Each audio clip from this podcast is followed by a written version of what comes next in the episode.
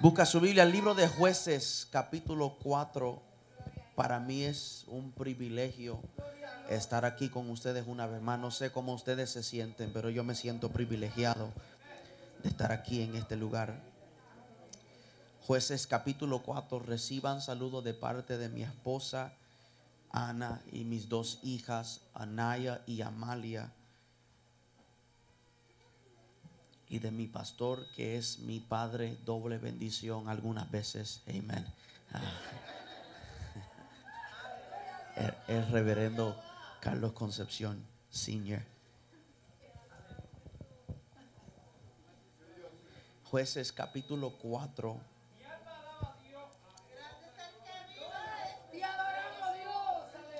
Jueces capítulo 4, verso 14 en adelante.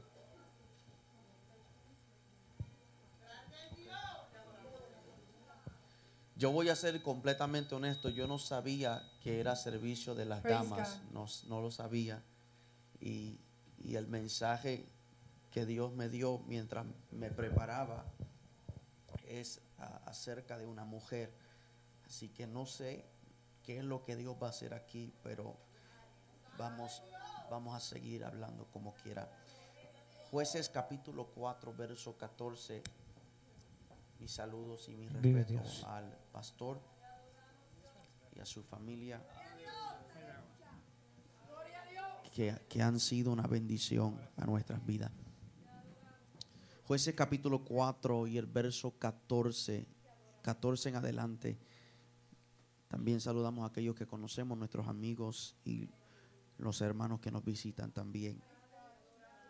Que quiero advertirles desde ahora que el comienzo de mi sermón uh, será diferente a lo que normalmente estamos acostumbrados a escuchar.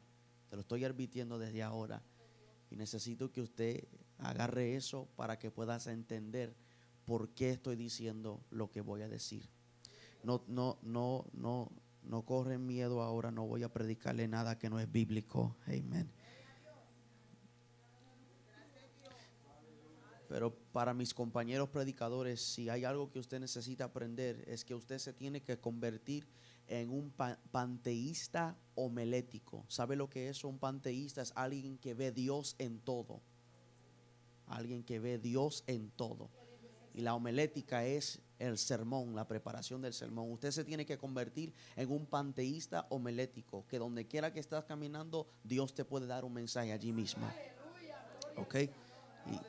Y ahora lo vas a entender. Verso 14, cuando usted lo encuentra, dar un codazo bien duro al que está a su lado y dile, lo encontré. Amén.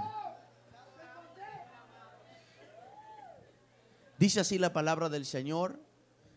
Entonces Débora dijo a Barak, levántate, porque este es el día en que Jehová ha entregado a Cisara en tus manos ¿No ha salido Jehová delante de ti? Y Barak descendió del monte de Tabor y diez mil hombres en pos de él. Y Jehová quebrantó a Cisara, a todos sus carros y a todo su ejército, a filo de espada delante de Barak. Y Cisara descendió del carro y huyó a pie. Mas Barak siguió los carros y el ejército hasta Aroset Goim y todo el ejército de Císara cayó a filo de espada hasta no quedar ni uno. Y Císara huyó a pie a la tienda de Yael o Jael, mujer de e-, e-, Eber, Ceneo, porque había paz entre Javín, rey de Hazor, y la casa de Eber, Ceneo. Y saliendo Yael a recibir a Císara, le dijo, ven, Señor mío, ven a mí, no tengas temor y él vino a ella a la tienda y ella le cubrió con una manta. Y él le dijo, te ruego me des de beber un poco de agua, pues tengo sed. Y ella abrió un odre de leche y le dio de beber y le volvió a cubrir. Y él le dijo, estate a la puerta de la tienda y si alguien viniere y te preguntare diciendo, ¿hay aquí alguno? Tú responderás que no. Pero ya él, mujer de Eber, tomó una estaca, de la tienda y poniendo un mazo en su mano, se le acercó calladamente y le metió la estaca por las sienes y la enclavó en la tierra, pues él estaba cargado de sueño y cansado, y así murió. Y siguiendo Barak a Císara, Jael salió a recibirlo y le dijo, ven y te mostraré al varón que tú buscas. Y él entró donde ella estaba, y aquí Císara yacía muerto con la estaca por la sien. Así abatió Dios aquel día a Javín, rey de Canaán, delante de los hijos de Israel. Y la mano de los hijos de Israel fue endureciéndose más y más contra Javín, rey de Canaán, hasta que lo destruyeron. Cierra su Biblia y yo quiero que mires a alguien y le vas a decir, y usaron un clavo. Mira, a otra persona le vas a decir, y usaron un clavo. La persona detrás de ti, dile lo mismo, y usaron un clavo. Señor, háblanos en el nombre de Jesús. Amén. Y amén. Se puede sentar, mis amados. Y usaron un clavo. usaron un clavo. ¿Cuántos de ustedes, mis amados, cuántos de ustedes ah, han escuchado la historia de, una joven? Es un cuento de alas ah, conocida como Blanca Nieve, Snow White. Entonces, a usted, no, a usted no le robaron su infancia, ¿verdad? Le contaron esa historia. Snow White, Blanca Nieve.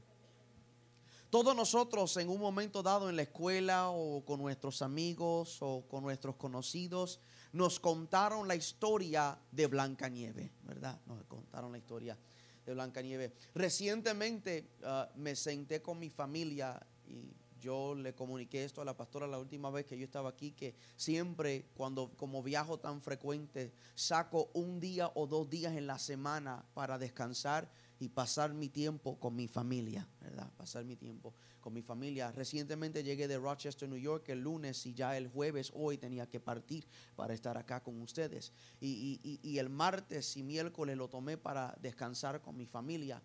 Y nos sentamos, nos sentamos a ver varias películas, varias películas, nos sentamos a verlo. Y, y una de las películas que nos sentamos para ver fue el recuento moderno de la historia vieja de Blancanieves. Una historia, e, es un recuento de esa historia vieja, pero una forma moderna, una forma moderna. Normalmente la historia es de una muchacha que se llama ¿qué? Blancanieves. Pero la historia nueva que sacaron ahora en una película, el recuento se llama Blancanieves y el cazador. Snow White and the Huntsman. Blanca Nieve y el cazador. Y, yo me senté, me senté para ver la película y si puedo ser honesto, yo no estaba viendo la película a, totalidad porque el problema que yo tengo con Dios es que nunca puedo dejar de ser predicador, no importa dónde estoy, ¿verdad? Eh, no sé de usted, pero yo trato de esconderlo y sale como quiera. Es el problem I have. Y yo me senté a ver la película y cada vez que decían algo, yo hacía así y apretaba mi mano y mi esposa decía, no empiece, mi amor, no empiece, no, empiece. Y, y, cada vez yo viendo la película, pero tenía la Biblia mental abierto. Y cada vez que decían algo, mi mente corría a un versículo y mi mente corría a una historia. Y si me permites en este día, para que usted no tenga que salir después del servicio y comprarlo en el Redbox, yo quiero contarte la historia de Blanca Nieve y el cazador, si me, si me lo permite. En la historia de esta película, Blanca Nieve es la princesa de la colonia de Tabor. La princesa de la colonia de Tabor. Ella es hija del rey Magnus y de la reina Leonor. Leonor y Magnus son los padres de Blanca Nieve en esta historia. La historia nos enseña que un día la madre estaba caminando por el jardín y vio una rosa hermosa y cuando trató de tocar la rosa hermosa en medio de nieve, la rosa con sus espinas le dio un golpe y ella comenzó a sangrar y ella dijo, ojalá que yo tuviera una hija que fuese blanca como la nieve y que sus labios fuesen tan rosa como este flor que estoy viendo, pero que también sea fuerte como las espinas de esta rosa. Dice la historia que la madre, la reina Leonor, falleció, murió de un momento dado. Y el esposo, el rey de esa colonia, no podía encontrar una forma de, tratar de, de, apaciguar las emociones de perder a un ser querido tan cerca como su esposa. Usted está conmigo, ¿verdad? Eh, eh, él perdió a su amada, la amada de su vida, eh, el que él amaba por una eternidad, ahora no tenía nadie para estar a su lado. Y la historia dice que el rey cayó en una depresión, una depresión que no había nadie que lo podía sacar de esa depresión. Traían otras mujeres frente a él y él no las quería, ah, estaba en una depresión. Trataban de hacerle fiestas al rey y todavía no podía, estaba en una depresión. Y estando él en esta depresión, aparece, aparece un ejército, un ejército que se conocía como el ejército oscuro. El ejército oscuro sale en la historia y ataca al rey y la colonia de Tabor, estando el rey en este momento más abajo. El rey sale para defender a su colonia y comienza a pelear contra el ejército oscuro. Y mientras está peleando contra el ejército oscuro, cada vez que él daba un golpe mortal a los soldados del ejército oscuro, los soldados se caían en pedazos de vidrio. Y el rey decía, pero ¿qué está pasando aquí? No sabía el rey Magnus que el ejército oscuro con el cual él peleaba era un ejército producto de magia negra no lo sabía. Y estaba peleando él contra un ejército de hechiceros y de brujos. Y mientras él peleaba, cada vez que los mataba, ellos caían en pedazos de vidrio. La historia termina diciendo que él logra vencer al ejército oscuro. Y mientras está mirando todo el desastre de, la guerra, uno de sus trabajadores y soldados lo llama, le dice, rey, ven a ver lo que hemos encontrado. Y cuando abren la puerta de, una de, los, de uno de los carros de a caballo, encuentran a una mujer que está escondiéndose dentro de ese carro de a caballo. El rey se acerca a ella y le dice, no te vamos a hacer ningún daño. Yo y mis soldados no te vamos a hacer daño. Cuando vio a esta mujer, la belleza de esta mujer era tan hermosa que la historia dice que el día próximo el rey se casó con ella. El día próximo el rey se casó con ella. La historia dice que el nombre de esta mujer se llamaba Ravena. Ravena. Ravena, hermosa. Y al próximo día el rey se casa con ella. Y él no sabía que Ravena era el capitán del ejército oscuro. Y cuando se casa con ella el próximo día, en la noche de su boda, mientras él la está besando, ella le dice, hombres como ustedes buscan a mujeres como yo que somos bellas y después de usarnos nos desechan y nunca vuelven a encontrarnos. Y mientras ella está diciendo esto, el rey se está ahogando. Ella mata al rey en la noche de su boda y toma control de su reino. Y mientras toma control de su reino, su, su ejército oscuro entra por la puerta del reino. Ella conquista todo, mata al rey, conquista el reino y comienza a oprimir a todos los que vivían en esa colonia. Usted todavía está conmigo, ¿verdad? Comienza a oprimir a todos los que estaban en la colonia, mientras ella lo está atacando, matando a aquellos que quieren tratar de defender el nombre del rey, aquellos que quieren entregarse, ella lo está matando todos. Mientras lo está matando, hay un hombre que era un amigo y ayudante del rey Magnus, se llamaba el duque Hemen, Duke Hemen. Trató de salir huyendo con su hijo William y con la princesa Blanca Nieve. Pero mientras ellos están huyendo, el hermano de la bruja Raven toma a Blanca Nieve. La historia dice que Blanca Nieve era la muchacha más hermosa en todo el mundo. Y porque era la muchacha más hermosa en todo el mundo, la reina Ravena la puso en una cárcel. La puso en la cárcel y la dejó dentro de la cárcel. Y después que había matado a todos los seguidores y los fieles del reinado del rey Magnus, se sienta en el reino y comienza a gobernar con su magia oscura. La historia dice que todo comenzó a caerse y a empeorarse y a empeorarse porque este reino estaba siendo manipulado y dirigido por magia negra. Lo que hacía esta reina como era una bruja, toda joven que era hermosa, ella las tomaba y sacaba la juventud de ellos para ella mantenerse joven porque ella había hecho un pacto y su madre había hecho un pacto de que siempre ella podía permanecerse bella si seguía matando a jóvenes bellas. Y la historia nos enseña, la película nos demuestra cómo ella encontraba a jóvenes y jovencitas hermosas y le sacaba la vida de ellos. Y frente a ellos morían. Y ella seguía en la misma edad, joven de piel nadie sabía. Un día, un día, yo sé que usted, usted ha escuchado la historia, un día eh, esta reina de con su magia oscura tenía un problema, pastora, bien grave. El problema de ella es que su autoestima, aunque era bella, su autoestima estaba por el suelo. Y no solamente su autoestima estaba por el suelo, no solamente ella trabajaba con magia negra, no solamente estaba destruyendo a una colonia completa, también era loca porque hablaba con un espejo.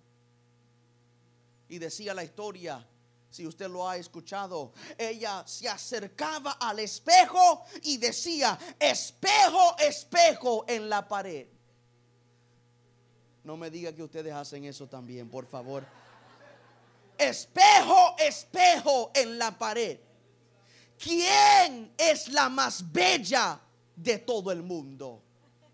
E, e, eso era la pregunta que ella hacía. Ella cada vez se acercaba al espejo y decía, espejo, espejo en la pared, ¿quién es, el, quién es la más bella en todo el mundo? Y el espejo se convertía en un hombre y el hombre hablaba de vuelta a ella y decía, tú eres la más bella de todo el mundo. Pero un día, mientras la reina Ravena estaba hablando con el espejo, le dice, le dice, espejo, espejo en la pared, ¿quién es la más bella? De todo el mundo. El espejo se convierte en el hombre le dice, tú eres bella, pero hay una más bella.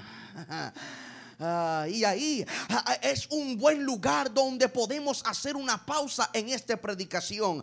Porque mis amados, hoy en día tenemos a personas como esta reina Ravena. Tenemos gente con una agenda personal, una agenda personal tan determinado en ejecutarse que no le interesa cuánta gente ellos tienen que herir en el camino. Tenemos gente como la reina Ravena, personas que miden su belleza, miden su éxito, miden sus ministerios, miden sus finanzas con las de otras personas. Tenemos personas como la reina Ravena que siempre quieren ser el superior, que siempre quieren el reconocimiento, que si yo no canto, Dios no está en el servicio. Tenemos personas que actúan de esa forma, que siempre piensan que en el reino del Señor hay y existe una competencia. Y decimos, Dios, ¿quién es el predicador más bueno en todo el mundo? ¿Quién es el maestro más bueno en todo el cielo, cielo que está arriba?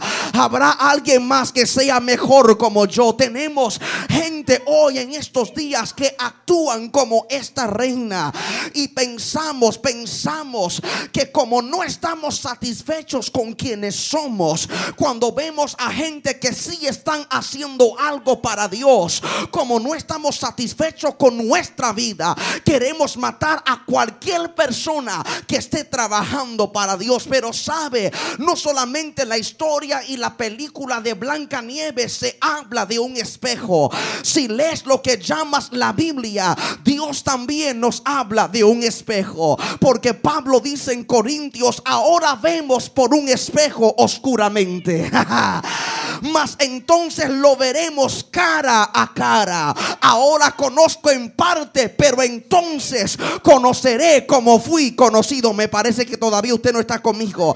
Así que déjame hablarte de otro espejo. Pablo dijo, porque el Señor es espíritu. Y donde está el espíritu del Señor, allí hay libertad. Por tanto, nosotros todos mirando a cara descubierta como en un espejo, gloria del Señor somos transformados de gloria en gloria en la misma imagen como por el Espíritu del Señor. Que nos está diciendo Pablo que no tenemos que ser como la reina Ravena mirando a un espejo y diciendo yo soy el predicador más bueno en el mundo. Pablo dijo mira al espejo que es Cristo y cuando miras a ese espejo tu vida va a ser transformada de gloria en gloria, de poder en poder. Toca a alguien, dile mira al espejo de Dios, mira el espejo de Dios. No mira al espejo de los hombres, no mira al espejo de predicadores, no mira al espejo de cantantes, mira al espejo de Dios. Porque si miro al espejo de predicadores, voy a pensar, no sé cómo predicar. Pero si miro al espejo de Dios, voy a hacer. A mí no me interesa quién predica, si predica yo o si predico otro. Todos predicamos a Jesucristo.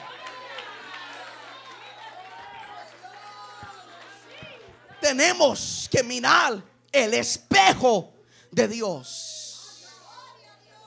Y la historia, la historia dice que ella hablando con el espejo, un día el espejo le dice, tú eres hermosa, pero hemos encontrado a una que es más bella.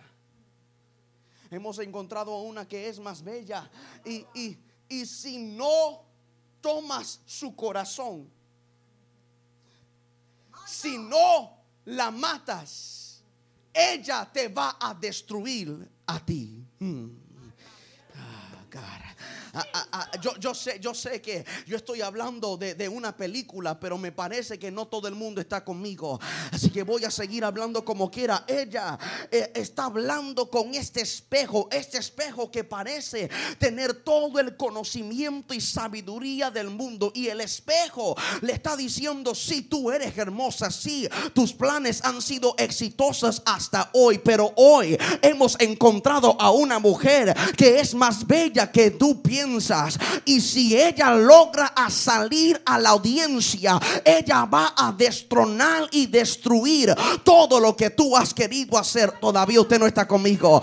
La, la Biblia nos habla de una muchacha que ella se encontró en el mundo más bella de otra reina. Se llamaba Esther. Y Esther entendió quién ella era en el Señor. Y porque entendió quién ella era, destronó a la reina Basti y ella entendió, yo estoy aquí porque Dios me ha seleccionado para deshacer las obras del enemigo.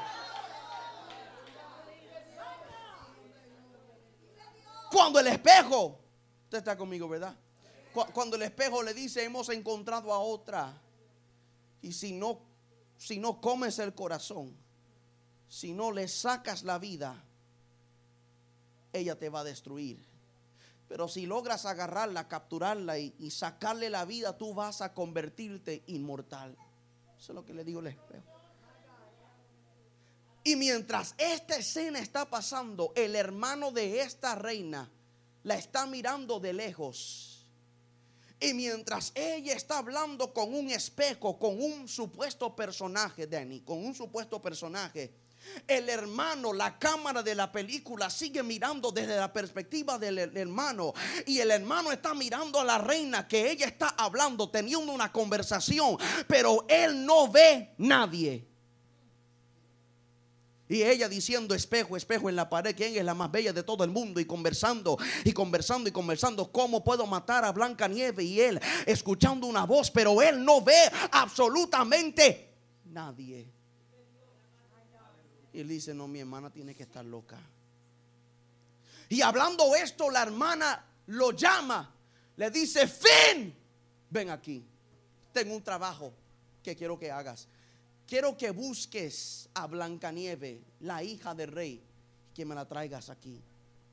La historia nos enseña que cuando Fen, el hermano de la reina, va a buscar a, a, a, mientras él va de camino a conseguirla, la cámara nos lleva a otra escena. Y la otra escena es Blancanieve acostado en una cama en su cuarto.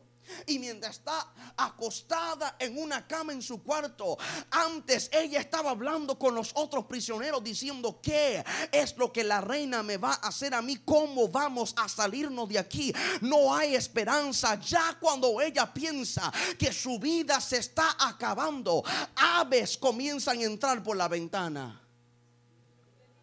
Y ella mira las aves y no entiende qué está tratando de decirle las aves. Y las aves siguen subiendo a la ventana y bajando donde ella está, subiendo a la ventana y bajando donde ella está. Y en un momento dado ella entiende el mensaje y se acerca a la ventana donde estaba el ave. Y cuando se acerca a la ventana encuentra a un clavo que está fuera de su lugar el ave comienza a comunicarle lo que está sucediendo. La historia nos enseña, la historia nos enseña que ella tiene una relación con las aves. Usted está conmigo, ¿verdad? La historia en toda la película, mis amados, si usted en algún momento dado lo ve, tú te vas a dar de cuenta que en toda la película, esta niña, desde su niñez hasta que se hace mujer, ella tiene una relación con aves. Ella siempre está hablando con aves. Las aves le envían mensajes. Ella sigue las aves y las aves la lleva a donde ella tiene que ir. Y mientras estoy viendo esto, rápidamente mi Biblia mental me lleva a un hombre que tenía relaciones con aves. Mm. Ah, la historia se encuentra en Primera de Reyes capítulo 17. El hombre se llamaba el profeta Elías. Deus. Me parece que usted está envuelto en la película y ya se olvidó de la Biblia, ¿verdad? La historia nos enseña que un día Dios le dice al profeta, yo quiero que hables una sequía.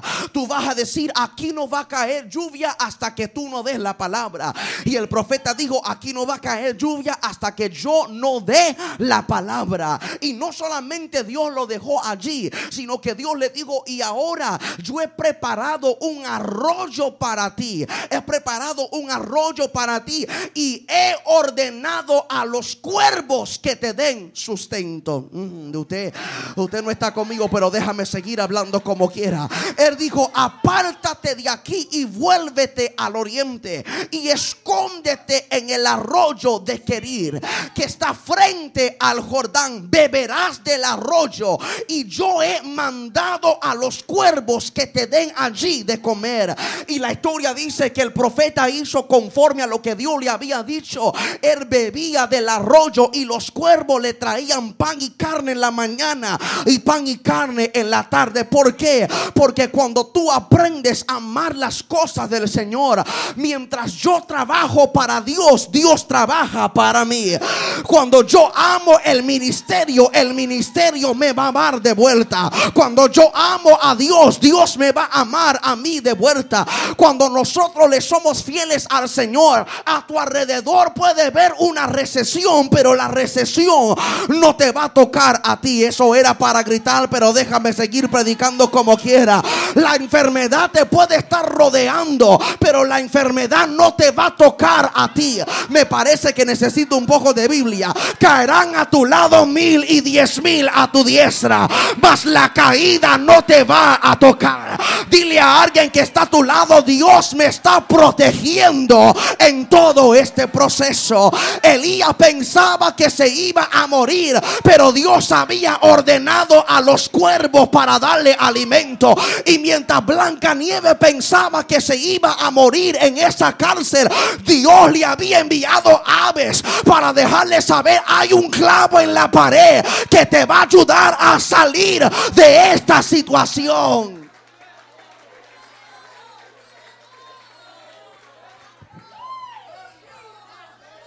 El hermano, el hermano se acerca a la puerta.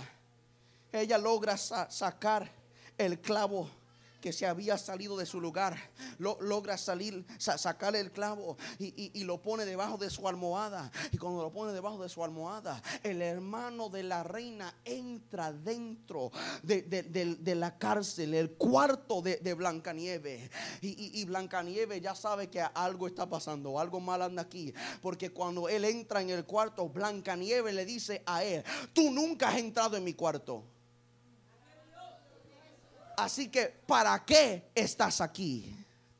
Nunca, nunca. Siempre que me hablas, me hablas de la puerta. Cada vez que me das agua, me das agua de la puerta. Cuando me das sustento, me das sustento de la puerta. Pero hoy has abierto la puerta con tu llave. Y él se sentó en la cama de Blancanieve. Ella le dice, ¿qué, qué, qué has venido? ¿Para qué has venido? Y él dijo, yo vine porque mi hermana te está buscando. Mi, hermana solicita tu presencia ante ella.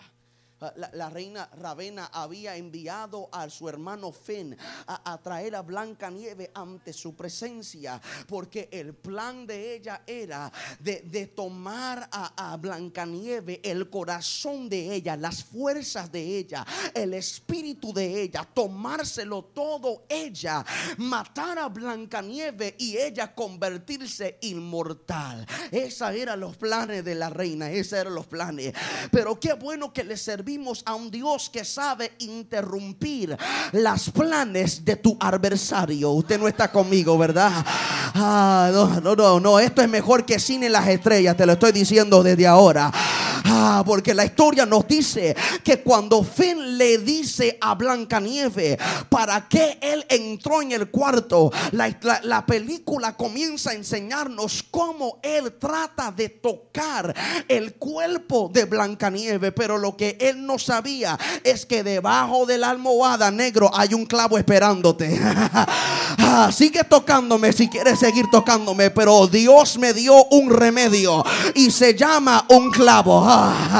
Y cuando él trataba de tocarlo, la historia dice que ella saca el clavo y ¡jan! en el ojo y sale corriendo. Sale corriendo, toma la llave y cierra al hermano de la reina en el cuarto. ¡Ja! Y lo mira y le dice, ahora que él con un ruñazo del clavo que él había recibido, sangrando de su ojo, gritando y tratando de salir de la cárcel para capturarla. Y la, y la princesa Blanca Nieve comienza a correr cuando sale de, de la cárcel. Las aves la están dirigiendo hacia donde ella tiene que ir. No solamente hacia donde tiene que ir, ella sale de la cárcel, sale de la cárcel y después sale del castillo. Y cuando sale del castillo, los soldados oscuros la están esperando. Y ella tratando de correr y las aves dirigiéndola. Y ella vio que las aves todo se metieron dentro de un pozo. Y ella miró a los soldados y se tiró dentro del pozo. Y cuando ella siguió las aves por el pozo y las aguas residuales, ella sale y ve un mar, se tira porque las aves se tiraron. Y cuando sale del mar, las aves están parados sobre un caballo esperándola. Todo el tiempo, las aves le estaban dirigiendo. Todavía, pastora, todavía ellos piensan que yo estoy predicando de la película Blancanieves. Yo estoy predicando de la Biblia. ¿Cómo es eso, predicador? Porque fue Jesús mismo quien dijo: Mirad las aves del cielo, que no siembran, ni ciegan, ni recogen en graneros, y vuestro Padre los alimenta. ¿No valéis vosotros mucho más que esas aves? Toca a alguien, dile: Si Él cuida de las aves cuidará también de mí. ah, sacude a alguien porque todavía ellos no te están creyendo. Dile, si Él cuida de las aves, Él también va a cuidar de ti. Si las aves no tienen problemas, Él va a cuidar de tus problemas. Si las aves no tienen recesión, Él va a cuidar de tu finanza. Si las aves no tienen protección, Él va a proteger a tus hijos. Sacude a alguien, dile, si Él cuida de las aves, cuidará también de mí.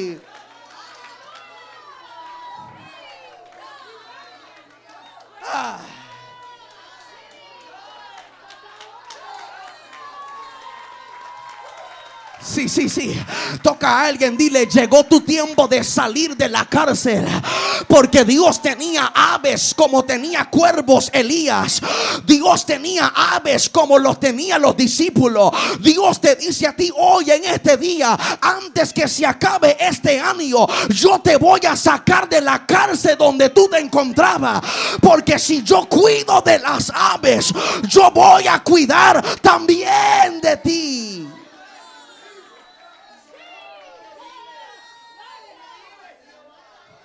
Y aquí Aquí es donde yo tuve que gritar. Aquí mi esposa me tuvo que dar dos puños para yo que aquietarme. Porque ella después que sale y se monta en el caballo y comienza, se mete dentro de un bosque y ellos regresan al castillo donde está la reina. La reina dice, ¿dónde está la princesa? Y el hermano dice, se escapó y está en el bosque. Y la reina dice, tú sabes que mi poder no alcanza hasta el bosque. O sea que Dios la dirigió hasta un lugar donde su enemigo no tenía poder para capturarla. Yo vine a dejarle saber a alguien que Dios te va a sacar en este año de tu prueba y te va a alejar del alcance de tu enemigo. Ah, me parece que usted no me entiende. Ninguna alma forjada contra ti va a poder prosperar porque Dios te va a esconder del alcance de tu enemigo. Toca a alguien, dile, si preguntan dónde estás, estoy escondido bajo la mano del poderoso. Por lo menos haga un alboroto que me están dando ganas de predicar ahora. Sacude a alguien, dile, la fuerza del diablo no podrá. Los ataques del enemigo no podrán. Porque Dios va a cuidar que el enemigo nunca te destruya.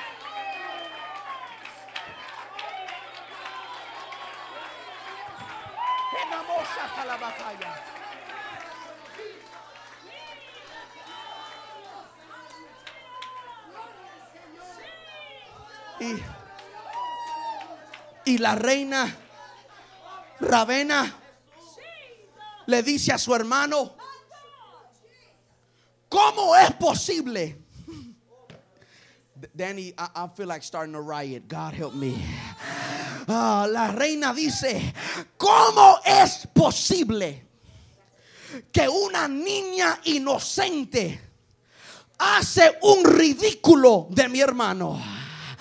Después hace la pregunta, y solamente con un clavo. La reina misma dice, si tuviera ella una espada, se habría llevado a mi reino. Ah, usted lo perdiste, lo, lo voy a decir otra vez.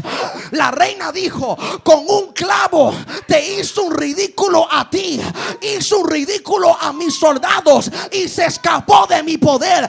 Imagínese si no tuviera un clavo, imagínese si hubiera encontrado una espada. Habrá alguien que diga, yo no tengo un clavo, yo tengo una espada y yo voy a destronar la fuerza del enemigo.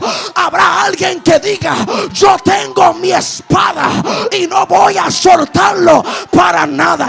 Levanta la espada arriba y diga, voy a destruir la fuerza del diablo.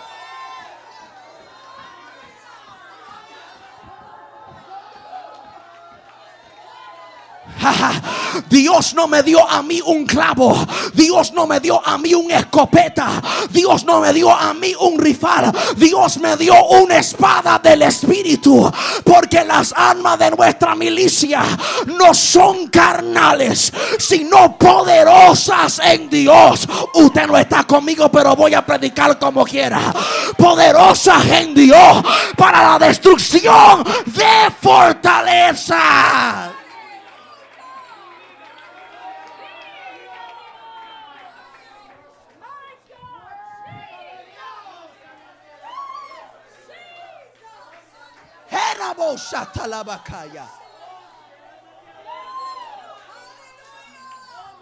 Y yo, yo tuve que gritar en la sala de mi casa. Porque tan pronto la reina dijo, solamente te hizo un ridículo con un clavo. Dios de inmediato me llevó a la historia en jueces donde una mujer sabia le dijo a un rey enemigo, ven acá, eh, eh, entra en mi cabaña, ven, ven, ven. No, tienes, tienes hambre aquí, tienes de comer. Tienes sueñodito, el niño tiene sueño, descansa, descansa. Y si alguien pregunta por ti, tranquilo, yo le voy a decir, aquí no hay nadie. Y cuando él se acostó a dormir, la historia dice que la mujer encontró una estaca. Una estaca es un clave grande que se utilizaba para aguantar la cabaña en su lugar. Ella encontró una estaca y calladamente se acercó a él. Y mientras estaba en un descanso profundo, se lo clavó en la cabeza y dijo con un clavo, voy a destruir a tu reino completo. Ah, usted tiene que entender que Dios te dio a ti el poder para destruir a tu adversario.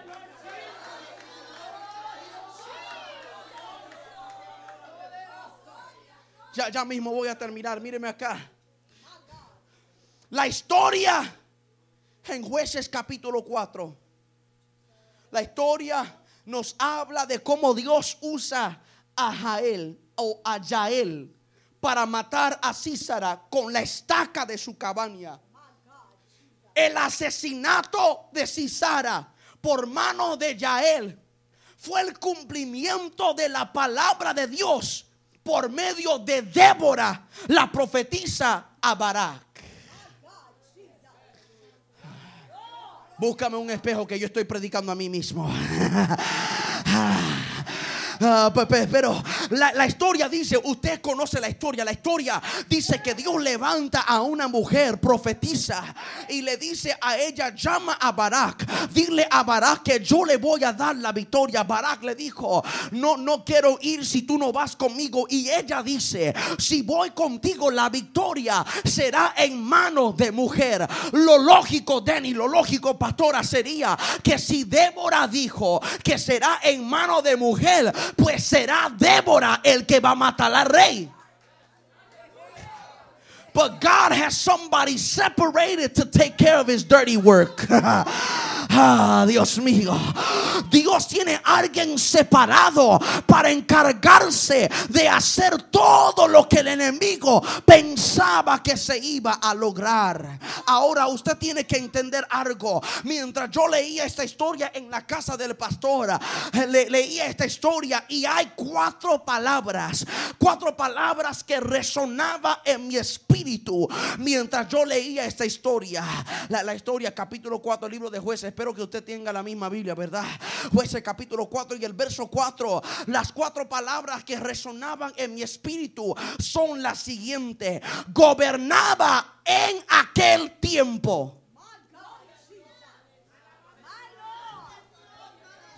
Lo, voy a decir otra vez. Lo voy a, ah. Porque aquí hay, por, aquí hay por lo menos 17 personas que, que esa fue tu palabra profética de parte de Dios. Eso es. Yo puedo cerrar, entregar el micrófono y Dios te habló, ya te habló. Porque, porque hay cuatro palabras que resonaban en mi espíritu mientras yo estudiaba en el cuarto. Trataba de seguir a la historia y regresaba al verso 4 y Dios me decía, gobernaba en aquel tiempo. Mm. Okay, maybe I gotta say it just once again.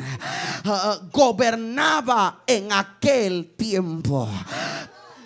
gobernar significa tomar control administrar, asumir el mando, estar en poder, dirigir, dictar, ocupar, manejar.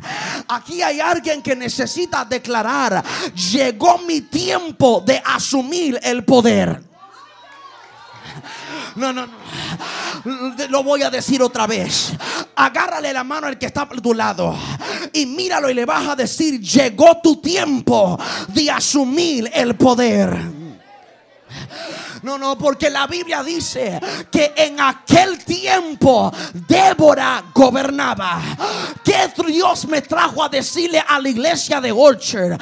Dios me trajo a decir, recuerda, Débora es el tipo de persona que toma el lugar y posición de alguien que Dios habló y llamó, pero nunca respondieron.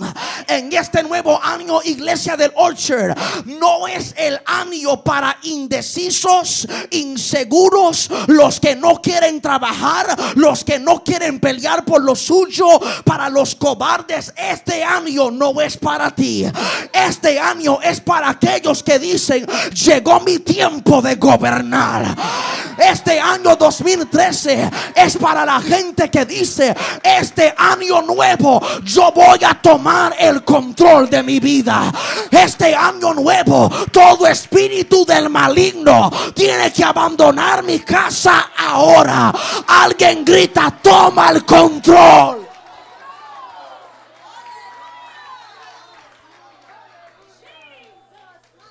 Gobernaba en aquel tiempo. Todavía usted no lo está entendiendo. Déjame decirlo a, reverse. En aquel tiempo gobernaba. Ah, e, esa es tu palabra para esta noche. En aquel tiempo gobernarás.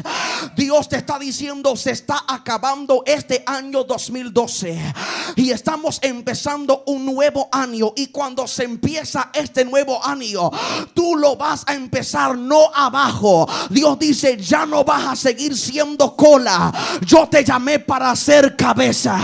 Ya no vas a seguir estando abajo. Yo te llamé para estar arriba. No te llamé para pedir prestado. Yo te llamé para prestar. Dios dice, este año 2013, grítalo conmigo, toma el control.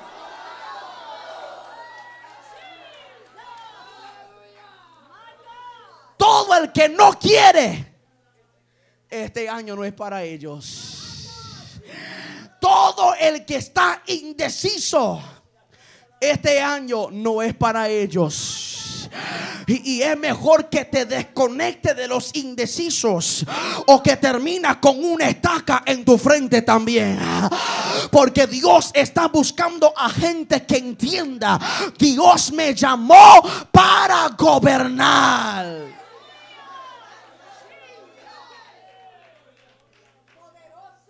Débora gobernaba en aquel tiempo Débora. I, gotta, say it again. Gobernaba en aquel tiempo Débora. ¿Por qué lo, lo sigo repitiendo? Porque Débora viene del hebreo que significa una palabra. déjame, déjame interjectar esa palabra. Gobernaba en aquel tiempo una palabra. Ah, ok, me parece que usted todavía no lo entiende. Débora también significa una abeja. Gobernaba en aquel tiempo una abeja. Ok, lo, lo, estás agarrando poco a poco, lo estás agarrando poco a poco. Ah, la historia dice que había una mujer llamada Débora. Débora significa una palabra. Ella no solamente era una palabra, sino que ella era profeta. ¿Qué hace el profeta? Declara la palabra. Y el verso 5 dice, y Débora la profetiza se sentaba debajo de la palmera de Débora. So not only, Pastor, was she a word, not only was she a word declaring a word, but she was a word declaring a word sitting under a word. Ah, good God Almighty. No solamente era ella una palabra, no solamente era ella una palabra hablando la palabra, pero era una palabra hablando la palabra sostenida por una palabra. Y darte de cuenta que era la palmera de Débora You missed it. Yo dije la palmera de Débora. Débora significa una palabra. Y si sabes algo de la palmera, puedes soplar el viento y la palmera no se mueve. Y eso me lleva a la Biblia donde dice, el cielo y la tierra pasará, pero su palabra. Dale un codazo a alguien y dile su palabra. Su palabra no se va a mover. Su palabra no puede fallar. Su palabra no puede volver tras vacía. Él no es hombre para mentir ni hijo de hombre para arrepentirse. Grita a alguien, dile una palabra.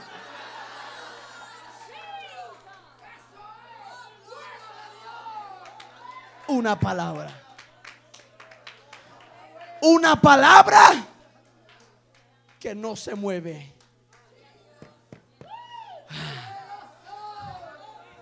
Ella confiaba en quien ella era y confiaba donde Dios la había puesto.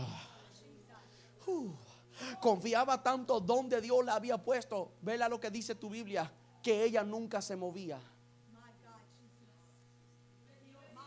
No, usted lo perdió, usted lo perdió. Usted está conmigo, pero los demás no sé. Ah. Confiaba tanto en quién ella era y dónde Dios la había puesto que ella nunca se movía. Si lees tu Biblia y miras todos los demás profetas, siempre Dios le decía, aquí está la palabra, vete y dile, no con Débora. Débora entendía, Dios le había puesto en ese lugar y conocía que Dios le había puesto en ese lugar tan confiadamente que los que querían una palabra de parte de ella tenían que ir a buscarla.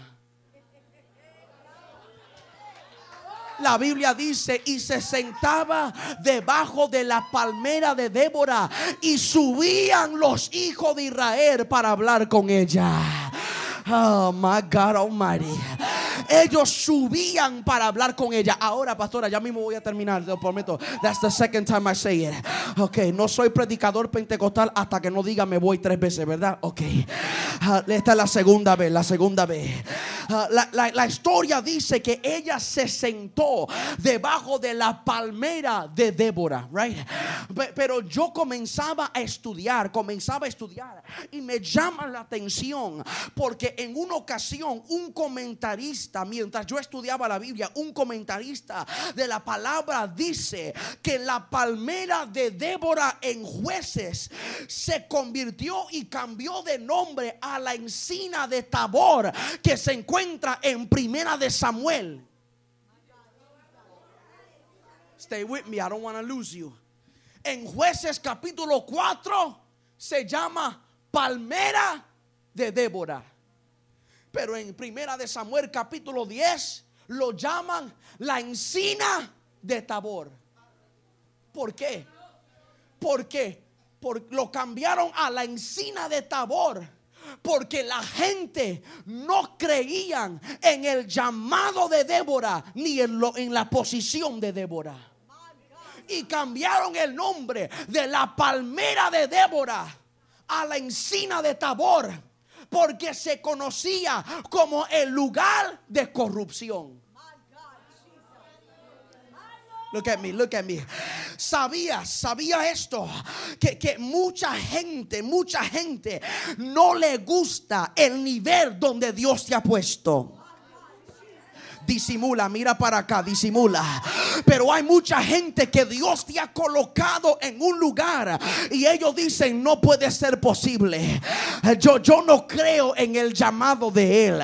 Yo no creo en el llamado de ella. Y tratan de cambiar tu nombre. Oh, tratan de hablar mal de ti. Tratan de criticarte.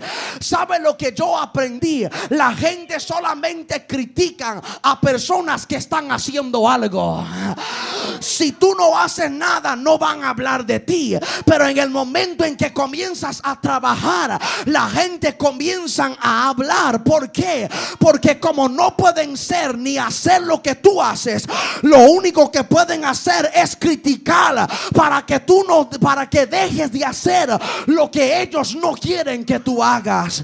Hay mucha gente que no le gusta donde Dios te ha colocado, porque la Biblia dice que Dios la colocó, la colocó en un monte alto. Entre Rama y Betel. Uh.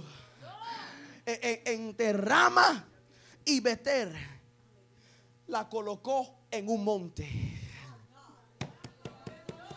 Ah, yo, no estoy predicando contigo, yo estoy predicando con los que te odian. dame tres segundos para predicar a la gente que te están criticando. Yo, yo quiero hablar con gente que están esperando el momento de tu caída cantan contigo, oran contigo, viajan contigo, pero están esperando el momento de tu caída, están esperando el momento porque no entienden cómo es posible que Dios puede usar una persona como tú, no pueden entender cómo es posible que Dios te colocó en el lugar donde tú estás.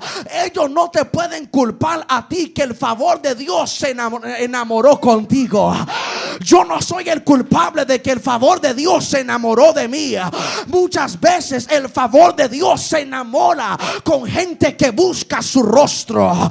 Déjame hablar con los que te odian por un segundo. Siéntate a esperar que se te va a poner el cabello blanco. Pero yo no he visto justo desamparado ni su simiente que mendigue pan. Tú sigues esperando el momento de su caída. Pero Dios dice: Yo nunca dejaré a uno de mis redimidos caer de mis manos, porque yo los tengo esculpido en el hueco.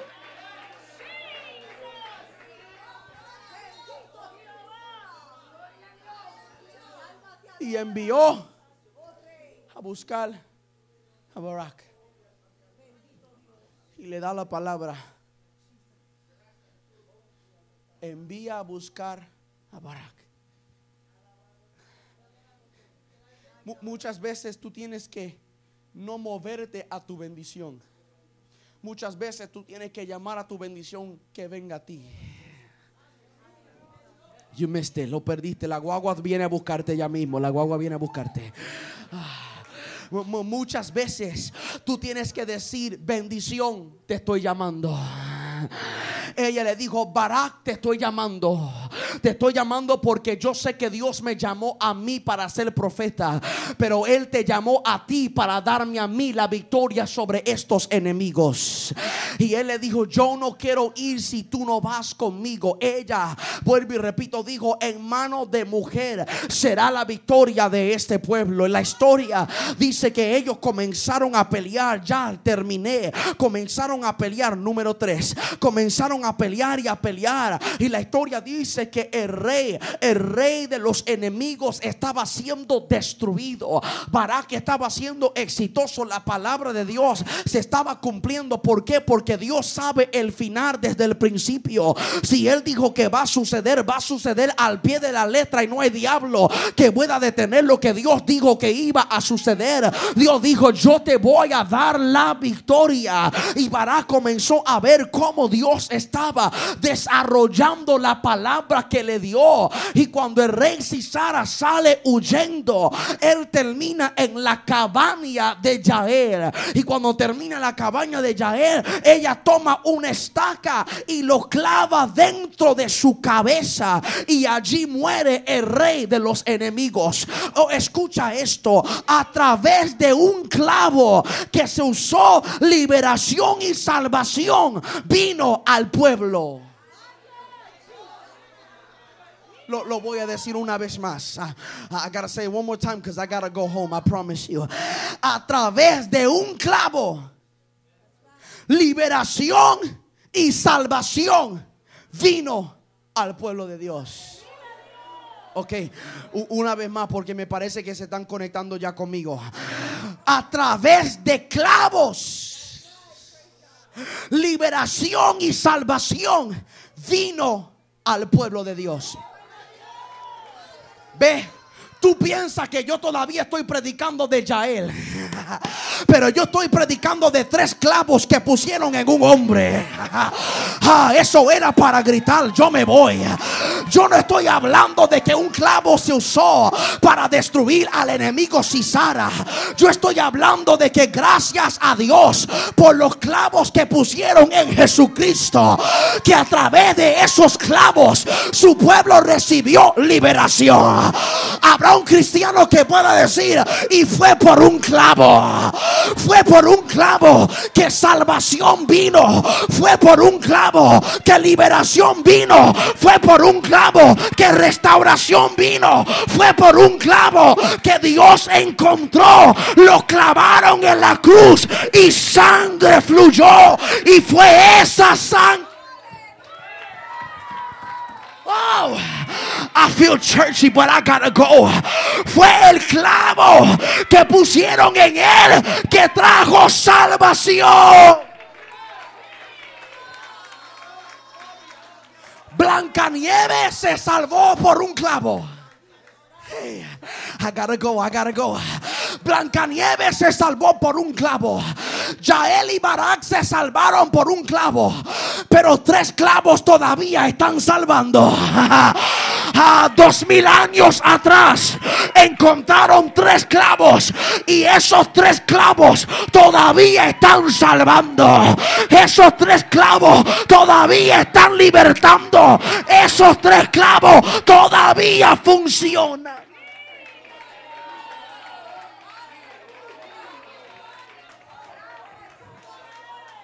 Alguien diga, y fueron unos clavos. Póngase sobre sus pies.